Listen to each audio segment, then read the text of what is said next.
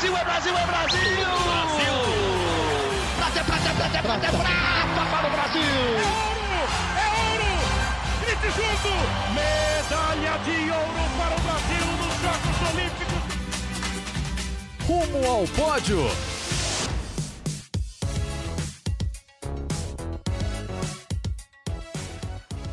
Saudações olímpicas! Este é o Rumo ao Pódio, o podcast de esportes olímpicos da Globo. Eu sou Marcel Merguizo, estou nos estúdios da TV Globo aqui em São Paulo hoje, de novo uma terça-feira, dia 11 de outubro de 2022, quando faltam exatamente 653 dias para a abertura dos Jogos Olímpicos de Paris em 2024. Nesta semana, ao meu lado, novamente, Guilherme Costa. Tudo bom, Gui? Fala, Marcel. Bom dia, boa tarde, boa noite para todo mundo ligado no Rumo ao Pódio. Olha, eu posso afirmar que essa é a melhor semana do esporte brasileiro desde a Olimpíada de Tóquio. Muita coisa boa aconteceu.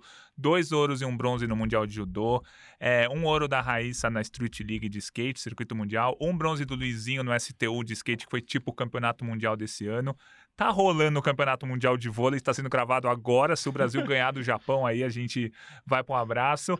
E a gente pode falar que vai, isso vai se estender, porque até domingo tem a continuação do Campeonato Mundial de Vôlei, tem o, o STU de Street, né, que é tipo o Campeonato Mundial da modalidade do Skate Street, tem a Copa do Mundo de Tiro com Arco, a principal competição do ano, com o Marcos Vinícius sendo um dos favoritos, e além disso tudo, o Brasil dominando tudo nos Jogos Sul-Americanos. Então, é uma semana espetacular do esporte olímpico brasileiro e a gente vai esmiuçar aqui por essas e outras que eu vim diretamente do estádio Cícero Pompeu de Toledo, o Morumbi, famoso mundialmente como chamado mundialmente famoso pelo apelido de Morumbi. Eu estava lá porque estava rolando a abertura, a, a cerimônia, o evento de apresentação do NBB do Novo Basquete Brasil, o Campeonato Brasileiro Masculino de Basquete. O Guilherme Costa queria gravar sozinho que esse isso, podcast imagina. hoje. Você tá atrasado, não vai dar tempo. Daí eu voltei do Morumbi correndo depois de fazer as reportagens que a gente vai apresentar no Globo Esporte, no Sport TV News, no Sava Paris e outros programas da casa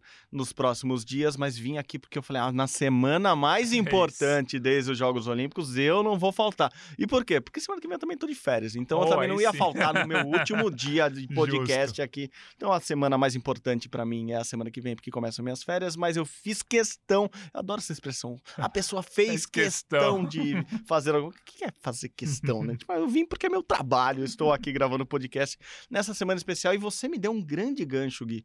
Você não, não, melhor... não soquei ninguém, não soquei como é que gancho. não é o nosso capitão gancho, Guilherme Costa, mas falando em melhor da história, Opa. já falando dela, Mayra Guiar, antes de qualquer coisa, você adora esse tipo de pergunta. Sim. É a maior judoca entre homens e mulheres da história do Brasil?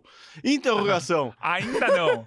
Ainda não, porque apesar do tricampeonato mundial e de ter três medalhas olímpicas, ela não tem o ouro olímpico que a Rafaela Silva tem, e a Rafaela é bicampeã mundial, que a Sara Menezes tem, campeã mundial, e que no masculino o Brasil também tem medalha de ouro com o Rogério Sampaio e com o Aurélio Miguel. Então ainda não é, mas provavelmente ou possivelmente em Paris 2024 ela venha a ser a maior judoca da história do Brasil. Mas enfim, foi um título mundial espetacular, cinco lutas, cinco vitórias, venceu uma japonesa campeã olímpica nas quartas de final com Vazari, a final venceu por Vazari contra a chinesa, ganhou por Ipon. Assim, é, geralmente no judô a gente tem a falta de combatividade, a recebe Shido, aquelas lutas que às vezes ficam chá, enroladas, chá. cinco, seis minutos de golden score sem ninguém fazer golpe. Não, a Mayra, Mayra matou tudo rapidinho com o Vazari e com o Ipon, então ela lutou muito bem. E ela conquistou o tricampeonato mundial, ela já tinha sido campeã em 2014 e 2017. Ela agora tem sete medalhas em campeonatos mundiais individuais. Ela tem três ouros, uma prata e três bronzes. E ela tem três bronzes olímpicos, ou seja, ela é uma atleta que está há 12 anos praticamente sem sair do pódio e vai continuar o ano que vem até a Olimpíada de Paris 2024, com certeza. Mas acho que ela ainda está um degrau um pouquinho abaixo da Rafaela Silva, por exemplo, que é campeã olímpico e bicampeã mundial.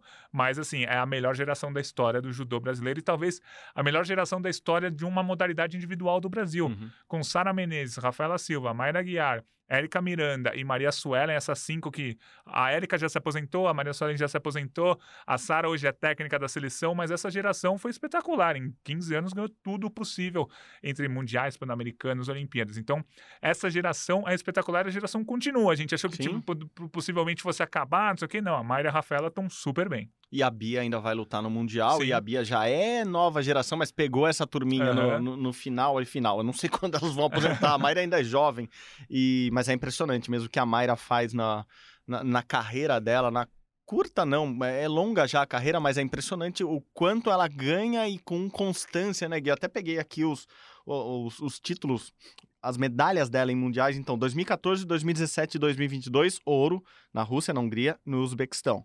Depois prata em Tóquio, no Japão, em 2010 e três bronzes. Paris, Rio de Janeiro e Tóquio de novo. Então, um, dois, três, quatro, cinco, seis, sete medalhas já para Mayra, que também tem três medalhas olímpicas, única atleta brasileira com o tri tribronze em Olimpíadas. É, fiz a pergunta porque eu, eu acho que é, é- é relevante a gente pensar Não, no é- tamanho dela mesmo. é Por, por tudo que ela conquistou, por, por essa constância, me lembra muito quando a gente fala da, da vela, né? Das meninas, da Martina e da Caena. Assim, todo o campeonato mundial, você espera já a medalha da Uhum. Mayra. Porque ela sempre tá ali brigando por pódio. Então, a gauchinha... A gauchinha, é maior que nós dois juntos aqui. Mairão da Massa, ganhando mais um título. Hoje você falou da, da luta da- das quartas de final, importantíssima. Ganhou na semi também da Alemanha, que ganhou da Alemanha dela Isso. na Olimpíada, então pegou adversárias fortes e é isso. Você, eu, eu gosto muito de ver a Mayra lutar porque é, sempre tem golpes, sempre Uhum. é, é ativa, é, enfim, gosto muito da Mayra. Parabéns, título mundial relevante para e, é, um e é caramba. interessante como é, a- muda o pódio da categoria dela, mas ela continua no pódio. Por exemplo, na Olimpíada de Tóquio, essa japonesa ganhou ouro. A japonesa não foi para o pódio no Mundial hoje. A, a que foi medalhista de prata francesa ganhou medalha de prata na Olimpíada, não foi para o pódio no Mundial hoje. Aí no judô são dois bronzes, né? A alemã que foi bronze na Olimpíada não foi pro pódio. E a Uhum. Mayra, que foi bronze na Olimpíada, foi pro pódio. Então, ela é a única que repetiu o pódio nesse Mundial que teve na Olimpíada do ano passado. E ela mantém essa constância há 12 anos. Desde 2010 ela só ficou fora do pódio no Mundial 2015 e 2018. Tirando isso, é o que você falou: sete pódios em mundiais, três pódios olímpicos e o caminho para Paris 2024 bem aberto. E é, é sempre bom. A gente tratou um pouco disso na semana passada, né, falando da importância dos mundiais e, em comparação da Olimpíada. No judô, obviamente, a Olimpíada é mais importante, porque tem mais mundial, tem mundial quase todo ano, enfim. Mas no mundial tem algo que não acontece na Olimpíada, que, por exemplo, tem duas alemãs, Sim. tem duas japonesas. Então é, é muito mais difícil ganhar, porque você tem judocas mais bem preparadas. Claro que na Olimpíada, quando afunila, tá todo mundo num, num bolo ali, num balaio muito mais difícil também. também. Mas é muito difícil ganhar o Mundial. E ter sete medalhas em mundiais é, É é- impressionante. é algo impressionante. Outra pergunta importante: Aham. coincidência o Brasil estar indo tão bem no Mundial depois de um tempo sem ir bem, Aham. justamente na gestão de Ney Wilson no COB? Brincadeira. Olha só, Ney Wilson ficou 30 anos na Confederação Brasileira de Judô. É, ele fez muita coisa ali. O judô brasileiro cresceu junto com ele ali Sim. dentro da confederação, virou uma potência a partir ali dos, de 2009, 2010. O judô virou uma potência mundial e agora o Ney Wilson tá, tá no COB, o, o judô brasileiro. Mas o judô brasileiro continua. O Kiko, que é o técnico, que é o técnico da Sojipa, que é o clube da Mayra, e o técnico da seleção agora, tá com todos os judocas também há muito tempo. Assim, é, o, o, o legado que tem os técnicos ali da seleção brasileira é muito importante. E é legal ver a Sara Menezes. A Sara. Menezes foi técnica, é técnica da seleção feminina atualmente, a seleção que conquistou dois ouros já, Rafaela Silva e Mayra. E amanhã deve conquistar uma medalha, ou pode conquistar uma medalha com a Bia, que chega como uma das favoritas no peso pesado. Boa, boa. A gente tá falando muito aqui do judô, claro, porque o judô está on fire, está pegando fogo essa semana e o Brasil tá indo muito bem, como a gente disse. A gente acabou de falar dela aqui, Rafaela Silva, que reviravolta, né? Assim, dois anos depois do, do doping, de ficar afastada, a Rafaela volta, luta muito bem, faz uma final impressionante. Eu tava revendo o, a imobilização que ela estava tomando Ah. da, da japonesa ali a segundos do. ah, não, segundos não. A, é, a segundos, a 40 e poucos segundos do. Não, a 40 e poucos segundos ela deu o golpe. É, a menos de dois minutos do, do final da luta. E assim.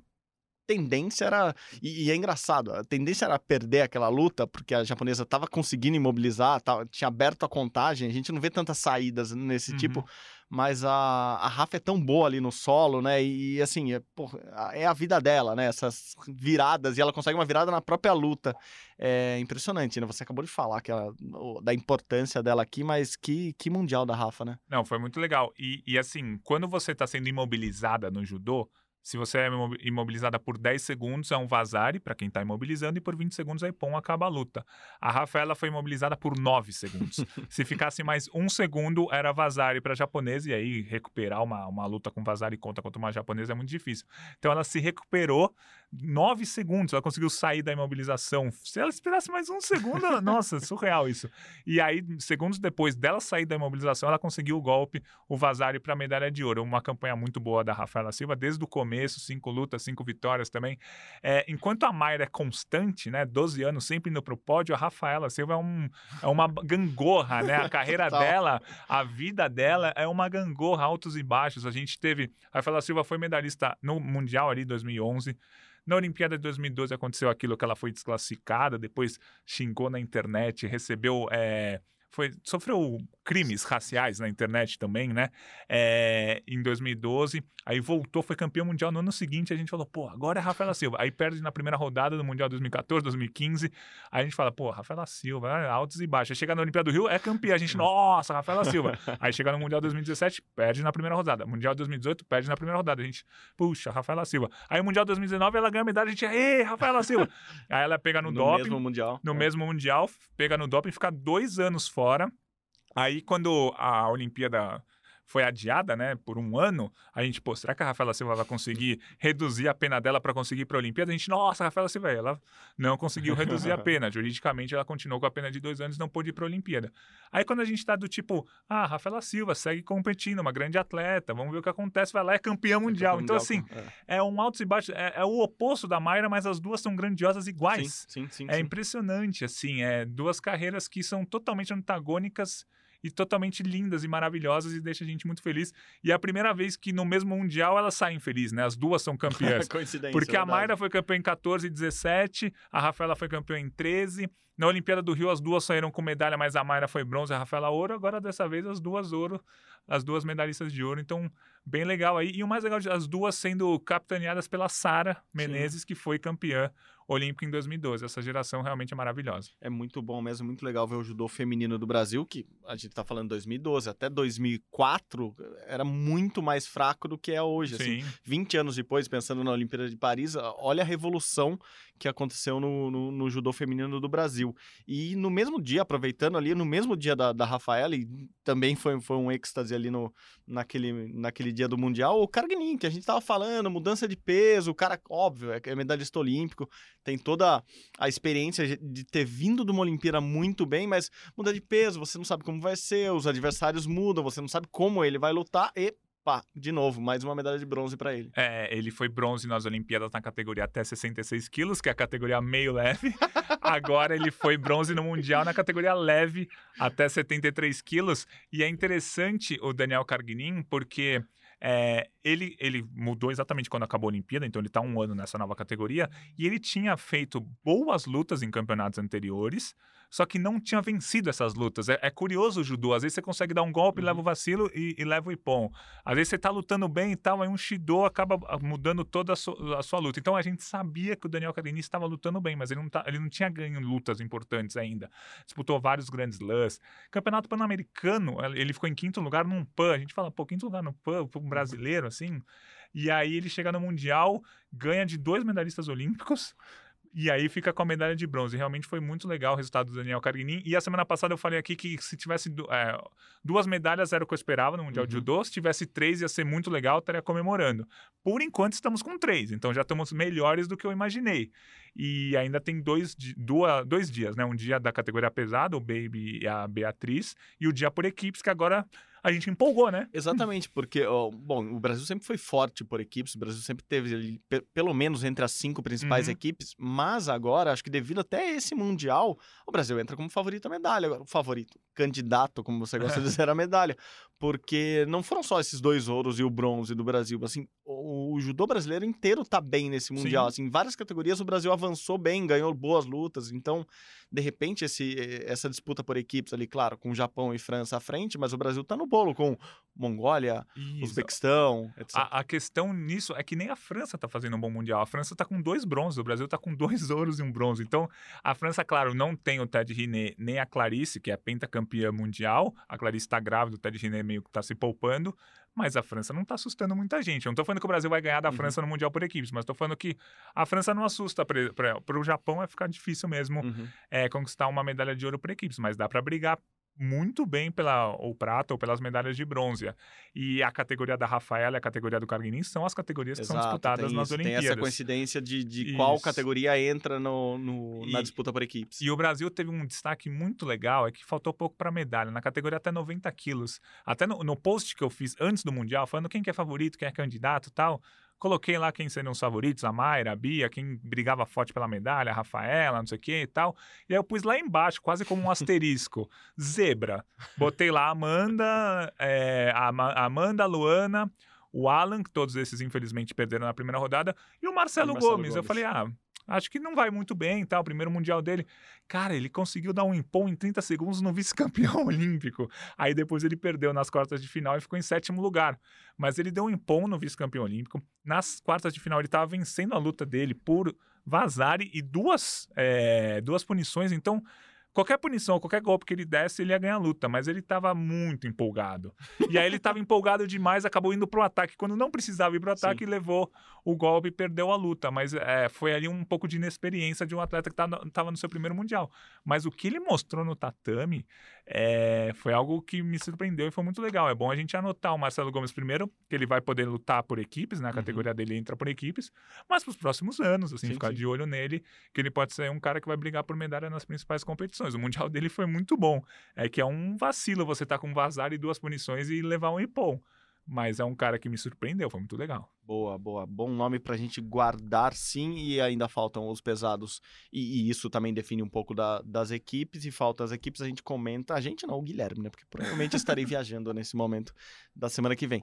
É, a gente faz um balanção geral do, do judô brasileiro, mas com certeza o judô brasileiro sai muito maior desse Mundial do que entrou. Sim. E, e cria uma expectativa grande para a Olimpíada, porque já é um Mundial ali há menos de dois anos para a Olimpíada, então vamos.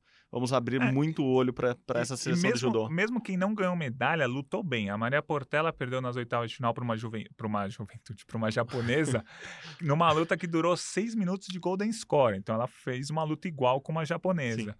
O Rafael Macedo perdeu só para um medalhista em campeonato mundial ali nas oitavas de final. O, William Lima, com o número 4 do ranking mundial, perdeu para um japonês nas oitavas. Se ele tivesse pego uma outra chave, ele poderia ter avançado mais. Então, mesmo quem não ganhou medalha, lutou bem. Então, acho que isso também dá uma fortalecida no, no nosso judô. E com o avanço desses, desses judocas no, no ranking mundial, pensando já no ano que vem, o ano de PUC, o Brasil costuma ir muito bem, ganhar medalha em todas as categorias. É muito provável que o Brasil vai ter judocas em todas as categorias em, em- em Paris também, então isso aumenta muito a chance do Brasil trazer mais medalhas, como sempre tem trazido da- dos jogos. É, isso aí. E aí a gente. O judô brasileiro acaba chegando sempre com 14 chances de medalha nas Olimpíadas, porque todo mundo tem um pouquinho de chance. Por mais que ah, é um cara meio sumido, o cara não. Aí acontece que nem aconteceu com o É. Marcelo, Sim. num campeonato mundial. Vai lá e dá um ipom no vice-campeão. Daí abre a chave, você É tá isso. ali no judô, você tá na semifinal, você tá brigando por medalha isso. já claramente. Boa, Gui, boa. Quem também vai brigar com- por medalha com certeza, porque é- essa tá constante, tá impressionante, Gui, é a Raíssa Leal. De novo, mais uma etapa da Street League, da, eh, desta vez, novamente nos Estados Unidos, dessa vez em Las Vegas, onde é o UFC normalmente. Eh, ela até brincou, toda carismática. Raíssa ganhou de novo, essa semana tem STO aqui no Brasil. É, cara, ela não tá perdendo, ela melhorou muito o que ela, que ela fazia. é, a Raíssa sempre teve algumas manobras que ela, que ela conseguia fazer e tirava boas notas. Ela tá inventando, tá criando manobras novas, tá conseguindo evoluir no skate dela e, e virou, assim, me parece que a principal atleta brasileira em questão de acreditar que ela vai ganhar alguma coisa na próxima competição que ela entrar, assim. Antes era a Raíssa novinha, toda carismática, bonitinha, não sei o que lá. Agora é a Raíssa que entra em toda a competição e vai bem em toda a competição, assim, muito, não muito acima da média, porque as japonesas são muito boas também, mas ela, em em uma, duas voltas, em uma, duas manobras, ela consegue assumir lideranças em qualquer competição que ela entra. Então, me, me parece a mais favorita para qualquer competição que ela entra. É mais ou menos por aí, né? Temos uma, uma, uma grande estrela do esporte olímpico brasileiro. Com né? certeza. E com 14 anos, né? Preparando-se para a festa de Preparando debutante, festa de debutante em em janeiro. janeiro. Nos convide. Raíssa, pode mandar convite que a gente vai.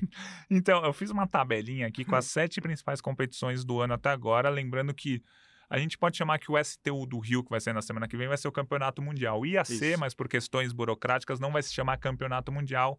Mas eu acho, a princípio vai estar todo mundo aqui, de todos os países e tal, vai ser como se fosse um campeonato mundial. Mas até agora a gente teve sete grandes competições: três etapas da Street League, duas etapas do X Games, o Deal Tour e o- a primeira etapa do pré-olímpico que foi em Roma. Dessas sete, que aí praticamente todas as atletas participaram dessas sete etapas, a Raíssa Lea- Leal ganhou quatro dessas etapas. Isso é muito importante.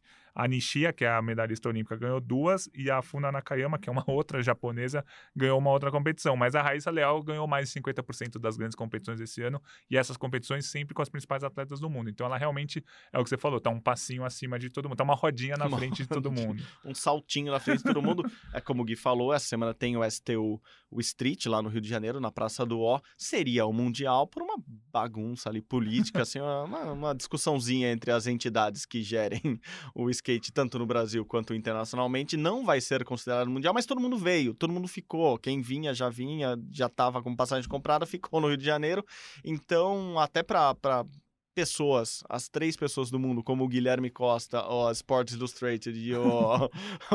Qual que é o outro? Os holandeses que fazem os rankings. Geossad, Ge alguma coisa. Eu vou achar que não. Eu, eu sei É, o que você tá cara, é isso aí. O, o Gui, os concorrentes internacionais dele fazerem o ranking mundial no final do ano, lá de campeonatos mundiais ou, ou, ou afins, é, que, que fazem, que, que estabelece meio que um guia para o que a gente vai ver na Olimpíada, esse campeonato, obviamente, vai, ser, vai servir como base de, de, de comparação. E me parece que, claro, a Pamela vai chegar com, com chance de título, com grande chance de medalha, mas me parece que a Raíssa tá, tá essa rodinha na frente, assim, Uhum. tá, tá uns, uns pontinhos à frente.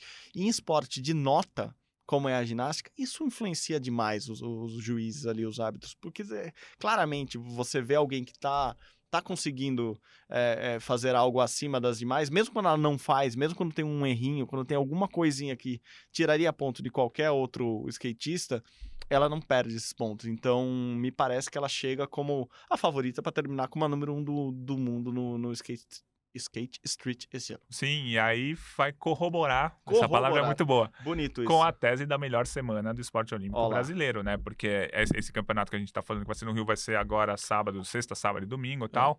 E aí, se culminar com o título mundial do vôlei feminino, que a gente tá Ó, sonhando, a gente tá ó. gravando durante as quartas de final ainda, mas dá pra sonhar.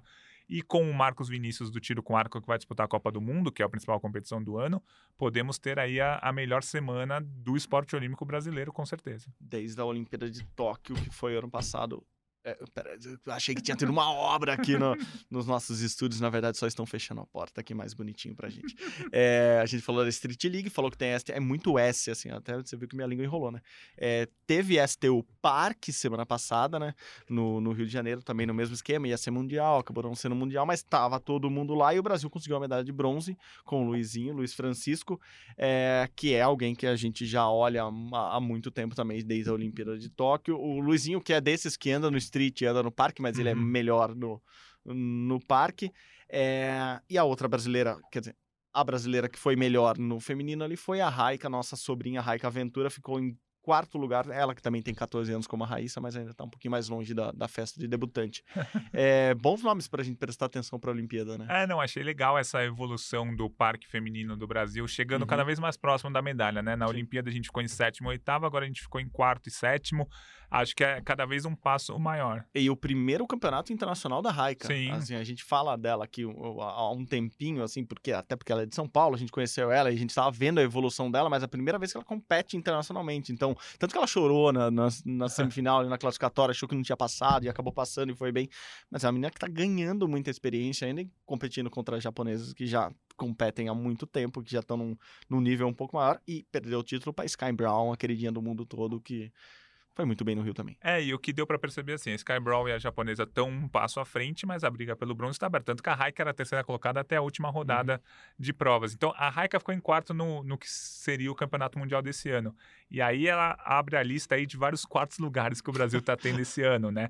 A gente teve a Tati no surf, quarta colocada, a Ana Sátila na canoagem slalom foi quarta colocada, a Ingrid nos saltos ornamentais, quarta colocado, o revezamento 4 por 200 da natação foi quarto colocado, o Thiago Braz foi quarto colocado colocado, e agora a Raika, quarto colocado nos campeonatos mundiais das mais variadas modalidades. Então o Brasil tá cheio de medalha, mas também cheio de quase medalha, o que é importante, Sim. porque eh, todo mundo que foi quarto, quinto nesse ano vai chegar com chance de medalha ano que vem na Olimpíada de Paris. E aquela clássica frase: quanto mais chance de medalha você tiver, mais medalha você vai conquistar. Então é importante chegar com muita gente conquistando medalha tal, mas muita gente pertinho da medalha também nesses campeonatos mundiais para chegar com bastante chance lá em Paris. E assim a gente vai fechando o skate, porque teve o parque, teve o street, o street volta ainda para o Rio de Janeiro em novembro com o Super Crown, que é a, que é a finalíssima do, do, do- Do da Street circuito, League. É, é, é muito, é muito campeonato. Acho que por isso que eles brigaram lá. Acho que eles ficam se confundindo também, igual a gente. É, bom, vamos passar pro triatlon, que também tem um circuito mundial muito legal, etapa de Copa do Mundo, e o Brasil de novo. Depois vão falar, chega na Olimpíada, o Brasil ganha medalha de triatlon. Ah, ninguém falou de triatlon. A gente ficou há três anos aqui falando de triatlon. Manuel Messias dessa vez, bronze, bronze inédito numa etapa de Copa do Mundo. E eu fui ver o pódio. Etapa de World Series. É, é. é, exato. Copa do Mundo ele já ganhou, é. É, eu fui ver o pódio com os britânicos, os caras que são os Medalhistas olímpicos, dois. do mundo, assim. Então, muito bom a gente ver o triatlo evoluindo. Coincidência, bem agora. Não, o vice-presidente já é faz tempo. Vice-presidente do COB. Do COB já é faz tempo, então não, não é o judô e o triatlo não estão sendo favorecidos, não, gente. É muito legal, né, ver essa- esse pessoal do triatlo crescendo assim, e é recente, assim, é uma geração nova que, que tá crescendo e parece que vai brigar por coisa grande mesmo, né? É, o, o Manuel foi campeão mundial juvenil há uns 5 ou 6 anos e é, é a mostra quando você pega a base, é, você, você prepara a base bem, o cara vai bem na base chega no adulto ele tem mais chance de conquistar bons resultados. E o triatlo, claro, começa sempre com a natação, depois o ciclismo e depois a corrida. E o Manuel Messias tem a melhor corrida do mundo ou a- uma das melhores corridas do mundo do triatlo, tanto que se ele fizer a prova direitinho, bem estratégica, ele sempre vai ganhar medalha, porque a corrida é o que define no triatlo, né? Então se ele conseguir sair da piscina junto, sair da piscina, sair do mar junto com todo mundo, depois pedalar junto com todo- com todo mundo, se ele chegar igual para os últimos 10 km que são da, da corrida, ele com certeza vai ganhar medalha, porque ele é muito, muito, muito forte na corrida. Então, essa corrida encaixou a estratégia, perfeita, essa prova de triatlo, ele foi conseguiu se manter no pelotão ali na natação e no ciclismo, chegou na corrida, conseguiu disparar para a medalha de bronze. E aquele negócio, se tivesse 12 quilômetros, acho que ele pegava o ouro, sabe? Esse, esse finzinho, porque ele estava melhor do que os outros na corrida, mas é um grande resultado, porque assim, o, o circuito mundial de triatlo tem as provas continentais, tem as etapas de Copa do Mundo e tem os World Seri- Series mesmo, que são as principais. É tipo um grande slam do triatlo, digamos assim. Ele foi terceiro colocado numa etapa de grande slam. Lembrando que o campeonato mundial vai ser em Abu Dhabi em novembro, que chama campeonato mundial, mas essa é a última etapa do circuito. Mas a principal competição do ano é em Abu Dhabi em novembro. Uhum. Vamos ver como que o Manuel vai se comportar lá. Boa, boa, Gui. Ele corre demais mesmo. Você olhando no triatlon, o cara ou é muito bom na natação, normalmente, ou na corrida, e na corrida, é- é- atualmente, esses atletas, esses triatletas que são bons na corrida, estão levando vantagem. Porque no, no ciclismo você consegue igualar, tem vácuo, você consegue ir num grupo ali grande. Se Sim. você não perdeu muito na natação, não, não se sacrificou muito na natação, você consegue é, tá no bolo ali no, no ciclismo e, e ir bem na corrida. Então, é muito legal ver o Manuel, porque tá bem mesmo. E daí eu só lembro que o Luca Kumahara falou pra gente no, no podcast há uns três episódios atrás que a gente estava falando disso, assim, do investimento da base que veio lá de 2016 por causa dos Jogos do Rio. É, claro que estão dando muito resultado ainda hoje, porque favoreceu quem era atleta olímpico lá em 2016, favoreceu a base que saiu viajar, Uhum. saiu treinar e aproveitou esse bolo. E esse pessoal do triatlon vem dali, né? Vem do- desse investimento que foi feito desde lá 2013, 14, 15. Agora, como estava preocupado o Luca, nós também sempre falamos aqui, estamos preocupados é e daqui para frente, e a geração que vai vir lá para Los Angeles, para ou, ou depois até para Austrália, assim, porque a gente já não vê mais esse investimento tão grande, então a gente está criando grandes núcleos de atletas de ponta como esses do, do triatlon, mas tá vindo gente lá de trás, assim, pós Manuel, pós Uhum. é, meninas que também estão vindo bem, quem, quem vai ter, enfim, só um parênteses gigantesco aqui, você Não, me mas deu, é. mas é bom, mas é bom, porque o Luca me deu essa. Me deu essa. Ele levantou essa bola aqui. é, não é porque ele joga tênis de mesa, mas enfim. é, ele levantou essa bola e eu acho, acho razoável a gente pensar nisso para pensar mais para frente também. Você falou de Grand Slam, esse aqui já ganhou alguns. Marcelo Mello, do tênis, ex-número um do mundo. Voltou a ganhar um campeonato, depois de bastante tempo também, né, Gui? Desde novembro de 2020 ele não ganhava nenhum campeonato, ele ganhou o ATP 500 de Tóquio nas duplas, o Marcelo Melo está jogando agora com o Mackenzie McDonald, que, é um Que no- americano. muito nome americano, Mackenzie McDonald. né? E eles ganharam na final do Davi Vega, que é um espanhol, e do Rafael Matos, que é um brasileiro. Então foi interessante essa final, que a gente tinha certeza que o Brasil ia ser campeão, pelo menos. E é legal ver o Marcelo Melo sendo campeão depois de dois anos, 39 anos, a gente começando a achar, pô, será que ele vai, vai se aposentar tal? Não, ele ganhou essa competição e acho que talvez deu uma moral para esse fim de ano, né? Ainda tem Uhum. uns três ou quatro torneios e principalmente para ano que vem, né? 2023 começa o, o calendário do tênis é maluco, né? Em janeiro já tem um grande slam. Então acho que vai ser legal se ele continuar empolgado aí, talvez se ele fixe mesmo, faça, fique é, preso com essa dupla com o Mackenzie McDonald, vai ser legal, porque eles já estão bem entrosados, vamos ver o que acontece. Mas muito legal, 36 título da carreira dele, ele tá aí há quase 20 anos no ranking da ATP. Então é um cara muito bom pro tênis brasileiro. Que bom que ele continuou. O Bruno Sim, sim, Soares, sim. a gente comentou aqui outro dia que se Exato. aposentou, mas o Marcelo Mello continua. Eles que são mineiros, cresceram juntos, jogaram juntos a vida inteira e eles brincavam isso. Se eu não me engano, o Marcelo é um ano só mais novo que o Bruno. E o Bruno sempre falava: Ah, tô pensando em aposentar daqui a pouco, Uhum. depois da Olimpíada. Aí o Marcelo fala: Não, eu vou ficar mais tempo. Tá? Uhum. Tal- Talvez ele fique só um ano a mais, mas dois anos a mais, mas ele, ele tá ficando mais que o Bruno. E, mas a gente tinha comentado até semana passada é, do Rafael Matos, semana retrasada, se eu não me engano, do Rafael Ser um novo número um entre os duplistas brasileiros, um cara que tá jogando muito bem. A dupla com, com o Davi Vega tá rolando Sim. muito bem, assim, quase todo o torneio eles estão ali chegando em quartas de final, em semifinais, en- então é- era alguém que a gente tava prestando muita atenção e, e legal ter um duplista de cada lado. Claro que a gente sempre prefere que os duplistas brasileiros joguem juntos, porque daí vira um time Brasil ali, mas o Rafa tá indo muito bem com o Davi Vega e o Marcelo, que, que mudou muito de dupla no, no, no último ou nos últimos anos, depois de se fixar muito mais é, tempo com, com uma dupla, com uma parceria, é, tomara, tomara que tenha que termine por cima também, né? Que, que se ele pensar em parar a carreira no- em um, dois anos, que não seja caindo ou derrubando ali no, no ranking. Se for com né? uma medalha olímpica em 2024, vai ser legal, mas aí Pô, acho que seria- já é sonhar demais. né? Ah, se for uma, uma dupla mista, quem sabe? Ah, Olha. ah. Agora a gente não precisa ficar falando assim, ah, a Luísa Stefani vai jogar com quem, a Olimpíada? Com o Bruno não. Soares ou com o Marcelo? Agora, tem o Rafael. Boa, falando em número um do mundo, o Marcelo que já foi número um do mundo em duplas, temos um brasileiro que é número um do ranking mundial, do ranking olímpico, que estava comemorando bastante isso, e justamente na semana que ele ganhou os Jogos Sul-Americanos no Taekwondo, o Ícaro Miguel, agora na categoria acima de 80 quilos, agora você se vira para falar se é peso pesado, meio pesado, meio médio pesado ou que peso que é. É, o Ícaro é muito legal, né? Assim, ter... Ele me falou semana passada que nunca na história deste país houve um brasileiro com, com na liderança do ranking mundial, na liderança de um ranking olímpico. Eu, não- eu vou assumir aqui que eu não fui procurar e não fui pesquisar melhor. Mas eu confio muito no Ícaro, porque é um cara muito gente boa, então parabéns pra ele, muito legal. E medalha de ouro nos Jogos Sul-Americanos, que inclusive não teve muita gente do Brasil. Não teve quatro ouros, tá bom. É que o Sul-Americano eu espero oito, doze. Só passando aqui, porque daí você canta na sequência. Ouro para Ícaro Miguel, claro. Milena Titonelli, no até 67 quilos. Paulo Ricardo, Ah, é. até 58 Olhar quilos. 43. E Sandy Macedo, até 57 quilos. Então, Se além da dessa paixão. é. duas, co- duas coisas. Primeiro, o Ícaro, muito legal vê-lo assim. é, Chega como favorito na Olimpíada? Você me diz.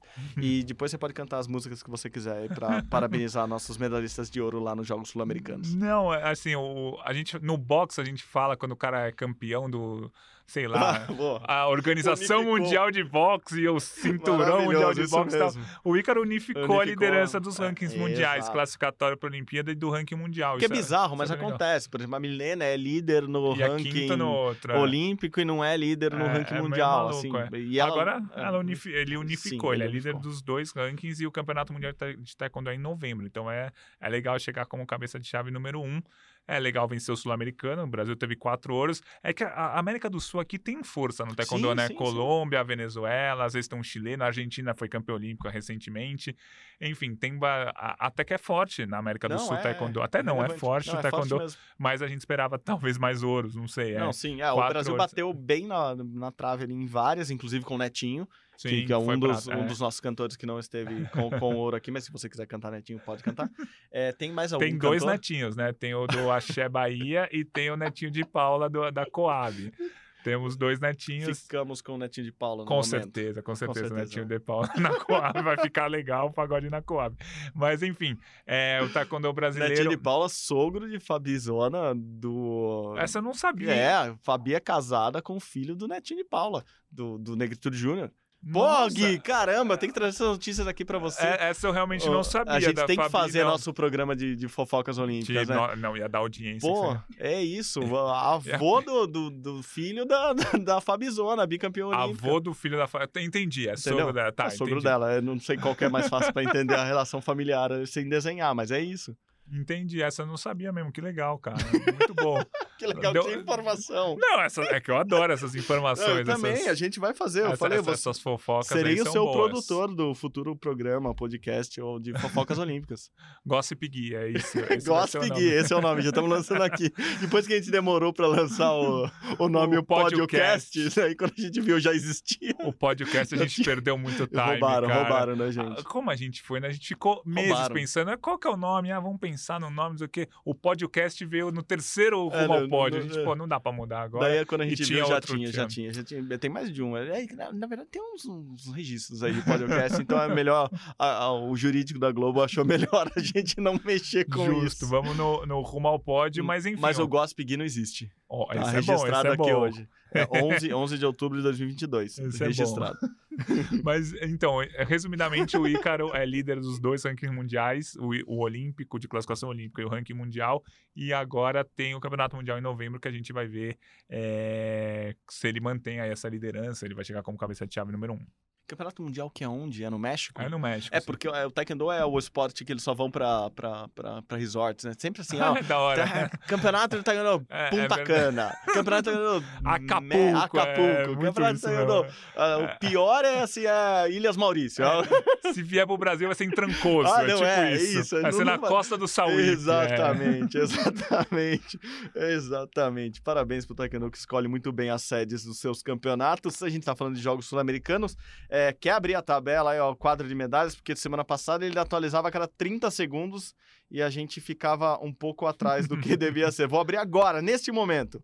Brasil líder do, do quadro de medalhas lá dos Jogos Sul-Americanos que estão acontecendo em Assunção, no Paraguai. Neste segundo, 83 medalhas de ouro. Não, opa, já Ah. tá errado. ah, como assim? Eu o meu tá acabei de abrir, mano. 84, ó. O meu Ah, já tá é- 84. É porque eu tava rodando aqui pra baixo a página, Gui. Aí, pronto, 84 ouros. Atualizou pra 84 Agora mesmo? atualizou. 60 pratas e 49 bronzes, 193 medalhas no total. Vamos ver se homens e mulheres ainda tá um desequilíbrio a favor das mulheres? Está, está, está. 93 medalhas no total para as mulheres brasileiras contra 82 dos homens do Brasil.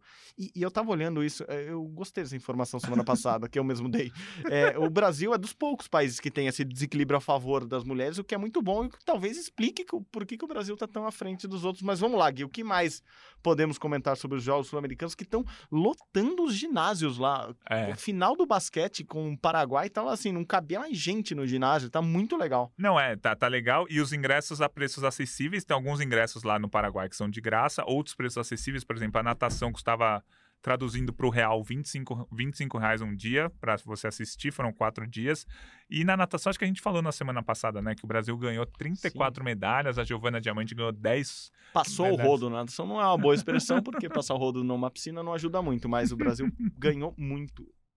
E aí o Brasil com 84 ouros. Interessante as hegemonias que foram mantidas. O Brasil Uhum. ganhou todos os ouros possíveis no hipismo, todos os ouros do triatlo, todos os ouros do ciclismo mountain bike, os dois ouros do basquete 3x3, o badminton também gabaritou todas as medalhas de ouro. Legal ver algum, algumas modalidades que não são tão grandes por aqui, mas que pelo menos na hegemonia continental o Brasil, o Brasil se manteve, cons- conquistou boas medalhas. É, o judô, acho que é, é interessante a gente falar que o judô está tendo o campeonato mundial, que a gente Sim, comentou. não- não então o Brasil está né? com uma equipe sub-23, atletas mais jovens tal, participando e também já está ganhando medalhas de ouro. Hoje foi o primeiro dia é, do judô. Então o Brasil está com 84 ouros, a Colômbia está em segundo com 42, o Brasil exatamente com o dobro da Colômbia. Então o Brasil está cumprindo o seu papel. Chegou para liderar o quadro de medalhas, está liderando com folgas. Chegou para conseguir vagas nos Jogos Pan-Americanos, né? Exato, isso é muito importante. 28 modalidades dão vagas no PAN. O Brasil, na maioria delas, tem conseguido é, essa vaga. E eu acho que um, um, terceiro objetivo seria manter a hegemonia nesses esportes que eu falei, que são, entre aspas, um pouco menores ou não tão destacados por aqui, mas o Brasil mantém a hegemonia continental. E aí, a, o quarto objetivo do Brasil é um negócio que a gente só vai descobrir daqui a alguns anos, né? Que é o surgimento de talentos. Uhum. Os Jogos Sul-Americanos sempre trazem novos talentos que estão na primeira, segunda competição internacional. Em 2002, nos Jogos Sul-Americanos de 2002, foi o primeiro evento internacional do Thiago Pereira, que depois viria a ser campeão mundial, medalhista olímpico da natação. 2006 foi o primeiro evento internacional da Jade, conquistou cinco medalhas de ouro Caraca. naqueles cinco, é, naqueles Jogos Sul-Americanos de 2006. 2007 ela já estava ganhando medalha em campeonatos mundiais, tal, fez parte do Brasil em várias Olimpíadas. É, e aí, em 2010, foi o primeiro evento internacional do Rafael Silva, o Baby, é, ganhou dois ouros naquele, naquele Jogos Sul-Americanos de Judô. Um ano, dois anos depois já era titular da seleção, ganhando medalha olímpica e tal. 2014 foi o primeiro grande evento internacional do Felipe Vu e do Henrique Avancini. O Felipe Vu foi medalhista olímpico dois anos depois no tiro. O Henrique Avancini, Henrique Avancini já liderou o ranking mundial de ciclismo. E aí, quem que vai ser esse cara que surgiu em 2022? Sim. Ou essa cara que surgiu em 2022? A gente, a gente vai descobrir vai depois. Frente, é, Mas assim, tem algumas, é, algumas possibilidades. É, a Júlia da ginástica artística vai para o Mundial Sim. Adulto. Sim. Mês que vem. Ganhou duas medalhas de ouro individual, mais o ouro por equipes nesse Mundial. Então tem alguns nomes surgindo, isso é bem legal também, lembrando que os jogos vão continuar essa semana, né? O atletismo, por exemplo, nem começou, né? Exato, e é aí que o Brasil dá aquela disparada de vez no quadro. Claro que outros países, por exemplo, a Venezuela, que está em quinto hoje, vai muito bem no, no, no atletismo também vai dar uma crescida. O Equador vai ganhar medalhas ali. Atualmente, Brasil, Colômbia, aquele destaque que a gente deu semana passada, o Chile, uhum. surpreendendo. Claro que deve ter a ver já com os Jogos Pan-Americanos do ano que vem, que serão lá em Santiago, então o investimento já sempre cresce. A Argentina com muita medalha, mas com pouco ouro, então tá brigando ali com o Chile. Isso vai ser legal dos Jogos é, Pan-Americanos do ano que vem. A, rival... a gente fala da rivalidade Brasil-Argentina aqui, muito por causa do futebol, mas chilenos e argentinos se odeiam, assim, num, num, num grau que a gente não tem essa noção. E, e ali com jogos em Santiago, pô, a Argentina é muito perto, assim, dá pra ir Sim. de ônibus, né? É, eu acho que vai ser bem legal acompanhar, ainda mais se ocorrer isso que tá acontecendo no, no, no Sul-Americano. Chile e Argentina brigando medalha a medalha por uma posição. No, no PAN, claro, o Brasil vai brigar lá em cima com os Estados Unidos, Canadá, Cuba. A gente nunca sabe uhum. como vem exatamente, mas Chile e Argentina vai ficar ali, então se prepara. A briga não vai ser só por, por, por vinhos e etc. Não, vai, vai, ser grande a, a, disputa entre eles ali. Então, o Chile na frente da Argentina, depois Venezuela e Equador. O Brasil foi com uma delegação forte do atletismo, apesar de estar sem o Alisson que está de férias, curtindo férias, o Alisson Pio, Alisson dos Santos, campeão mundial do 400 com barreira, e sem o Darlan, que está se recuperando de cirurgia, tirando eles dois principalmente, o Brasil vai com uma delegação muito forte. Então o Brasil deve conquistar muitas medalhas no atletismo e a gente ou melhor, você. Eu, eu, gosto de destacar isso, eu vou sair de férias. Né? Ah, você tá. fala disso semana, semana que vem. Você fala Justo. mais disso semana que vem, mas. Mais algum destaque dos sul-americanos? Eu vi. Essa eu tava no evento do NBB e não consegui ver a prova deles aqui. Eles ganharam um bronze hoje, né? É, então. É, assim, o que eu acho que aconteceu, sinceramente, convocaram o Isaquias, férias, né? saiu férias. de férias. o Isaquias foi lá. medalhista no Campeonato Mundial faz um mês e meio e tava de férias. Aí ele foi convocado e falou: beleza, vou certeza. lá. Mas foi medalha de bronze nos Jogos Sul-Americanos americanos, o que é, o que é estranho, o cara que é campeão olímpico e tal. Então, é, a canoagem brasileira não conquistou nenhum ouro nesse primeiro dia. Provavelmente vai conquistar na canoagem slalom. Canoagem velocidade, o Brasil levou dois bronzes hoje.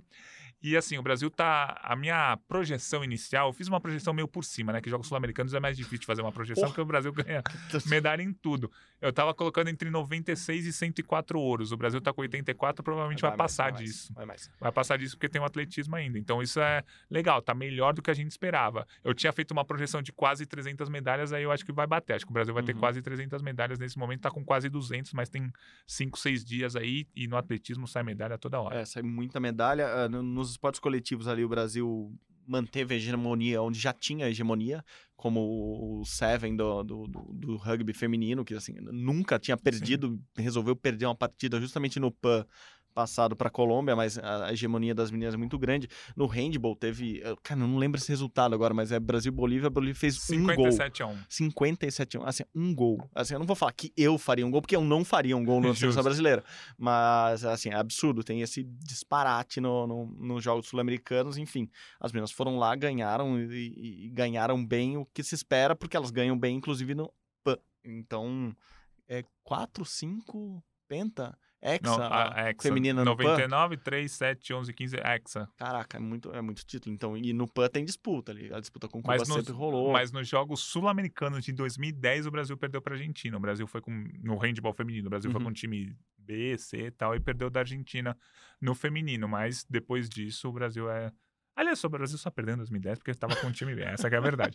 Mas é, no PAN, é o que você falou, não perde desde 99, que o Brasil no PAN vai com o time A porque vale vagolinho. Exato, vale a vaga automática para o campeão para as Olimpíadas. E é muito mais difícil conquistar a vaga no, naqueles grupos gigantes com um monte de europeu no, no, no handball. Então, o melhor é já garantir a vaga no PAN. E é para isso que o Brasil estará lá em Santiago no ano que vem. Gui, para fechar, a gente podia falar de Mundial de Vôlei. Mas Sim. tá rolando o Mundial de Vôlei agora. O que, que a gente faz? Vamos lá. Eu, eu não sei se eu conto quanto tá. Não, eu tô triste também. Eu vi aqui o primeiro Acabei set. de abrir. Mundial Feminino de Vôlei rolando, o Brasil jogando com o Japão, quartas de final. Brasil que perdeu apenas uma partida neste Mundial, justamente para quem? Pro Japão. Pro Japão. E quem que o Brasil resolveu pegar nas quartas de final? O Japão. E quanto tá o jogo? Ah, você fala, né?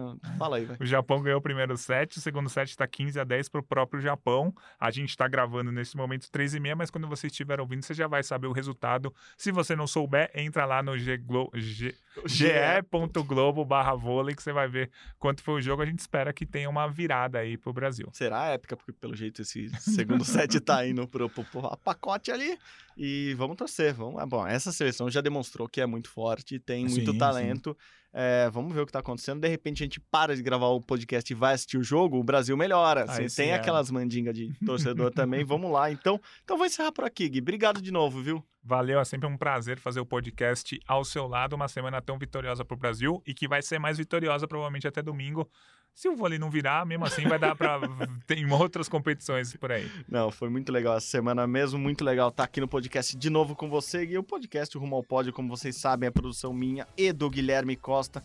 A edição de hoje, carinhosa, sempre atenciosa com a gente, está aqui com Denise Bonfim. Ao meu lado também, a coordenação sempre ele, Rafael Barros, e a gerência de André Amaral. Você encontra o nosso podcast lá na página do GE, só digitar ge.globo barra Rumo ao Pódio ou vai no seu agregador, no seu tocador de podcast favorito, ou lá no Globoplay que você encontra este e todos os outros episódios. É isso, galera. Muito obrigado novamente pela companhia. Até mais. Tchau, tchau.